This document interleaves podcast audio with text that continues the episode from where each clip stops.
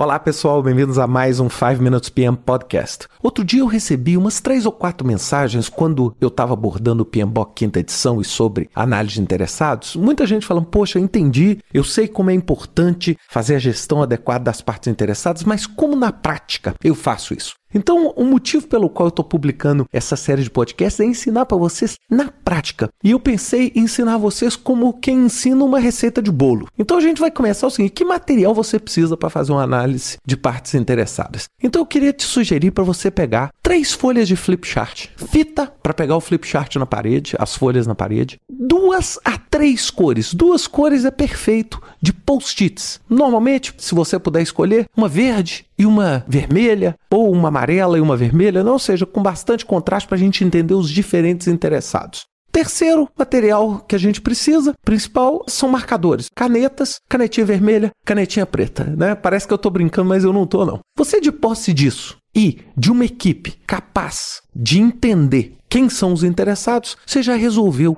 uma boa parte do seu problema. Então, passo número um, nós vamos fazer o quê? Nós vamos pegar a primeira folha de flipchart, vamos colar ela na parede. E vamos pegar os post-its em duas cores. E nós colocamos dois facilitadores. De um lado, um facilitador com uma cor, de outro, outro facilitador com outra cor. E aí nós vamos começar a fazer uma sessão de brainstorm para identificar os interessados. E aí você vai identificar os interessados positivos com uma cor, ou seja, aqueles que são aliados no seu projeto. E os interessados negativos, você vai colocar como adversários ou como opositores ao seu projeto com a outra cor. E aí eu queria já parar e fazer uma primeira análise com vocês.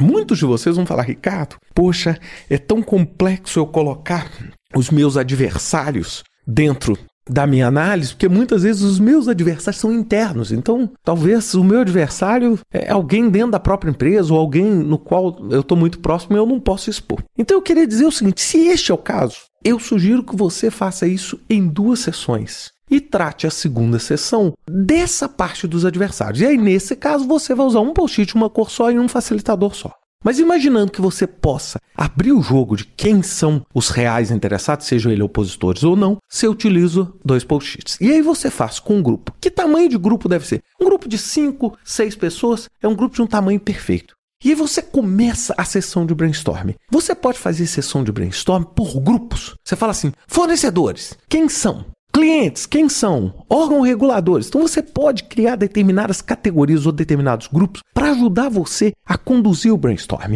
E aí você vai escrever em cada um dos post-its um interessado diferente, vai pregar ele nesse flipchart, do jeito que você quiser. Então no final você vai ter um flipchart com um monte de post-its, alguns de uma cor, outros de outra cor. Uns para os aliados, outros para os seus opositores. Ok? Então essa é a primeira. Normalmente isso eu faço em uma, duas sessões, então normalmente você gasta aí 45 minutos, uma hora em cada uma dessas sessões. Você tem duas opções também. Você pode colocar nome de pessoas, José da Silva. Você pode colocar nomes de grupos, o nome de uma empresa, o nome de uma entidade. Você só deve colocar o nome de uma entidade ou de uma empresa se esta entidade ou essa empresa tiver o mesmo perfil para qualquer colaborador. Então, se eu tiver uma empresa X, onde eu tenha dois colaboradores, um é um forte opositor e o outro é um forte aliado, eu não posso colocar a empresa como a parte interessada. Eu tenho que colocar o nome das pessoas. Por quê? Porque senão eu vou ter uma análise furada do meu processo. Então, basicamente, é isso que eu tenho que fazer para identificar. Em seguida, eu vou pregar a segunda folha de flipchart e eu vou pregá-la na parede e vou fazer um, uma cruz no meio dela, cortando ela na vertical e na horizontal. Com isso, eu vou ter quatro setores nessa segunda folha. E aí eu vou colocar, não é, no eixo horizontal ou no eixo dos X, eu vou colocar interesse.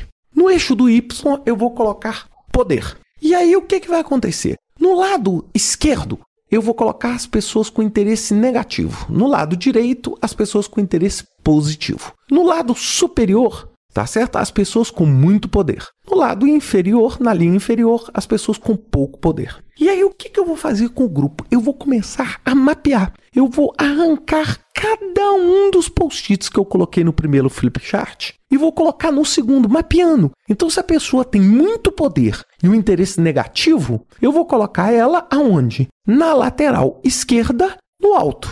Então, basicamente, nesses quatro quadrantes, como eu já tinha falado no meu outro podcast, nós vamos ter o quê? Os nossos grandes aliados. São aquelas pessoas que vão te ajudar no projeto. Onde estão essas pessoas? No canto superior direito.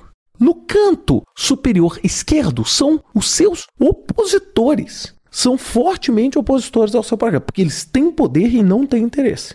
É, não tem interesse positivo. Abaixo, nós temos aquelas pessoas que podem ter interesse, mas o poder é limitado. Então eu tenho no canto inferior direito aquele líder de torcida, né? Ele não consegue influenciar o resultado do jogo, mas ele está ali te apoiando. São aqueles de baixo, que são aquelas pessoas que podem ajudar a convencer as pessoas que têm o poder de cima para fazer. E no canto inferior esquerdo, eu tenho aqueles distratores, aquelas pessoas que ficam simplesmente criando problemas sucessivos que comem o seu tempo dentro do projeto. Então, com isso, vamos supor que você identificou 30 post-its na primeira fase, você tem que mapear os 30. É? Então, você vai esparramar esses 30. Se o José tem mais poder do que o João, ele vai ficar mais acima no eixo do X. É? Imaginando que lá embaixo é zero e em cima é infinito, você vai fazer dessa forma. Com isso, o produto que você vai ter nesse momento é um mapa onde você vai bater uma foto desse mapa e na semana que vem nós vamos usar o terceiro flip chart para poder planejar a resposta. Então o que, que eu fiz? Eu identifiquei e eu analisei. Dos quatro processos do PMBOK eu já fiz dois. Agora, no próximo podcast, nós vamos discutir o terceiro. Ótimo. O que, que eu vou fazer com esse pessoal? Que tipo de tratamento eu vou dar a eles? E isso vai ser assunto do podcast da semana que vem. Até lá.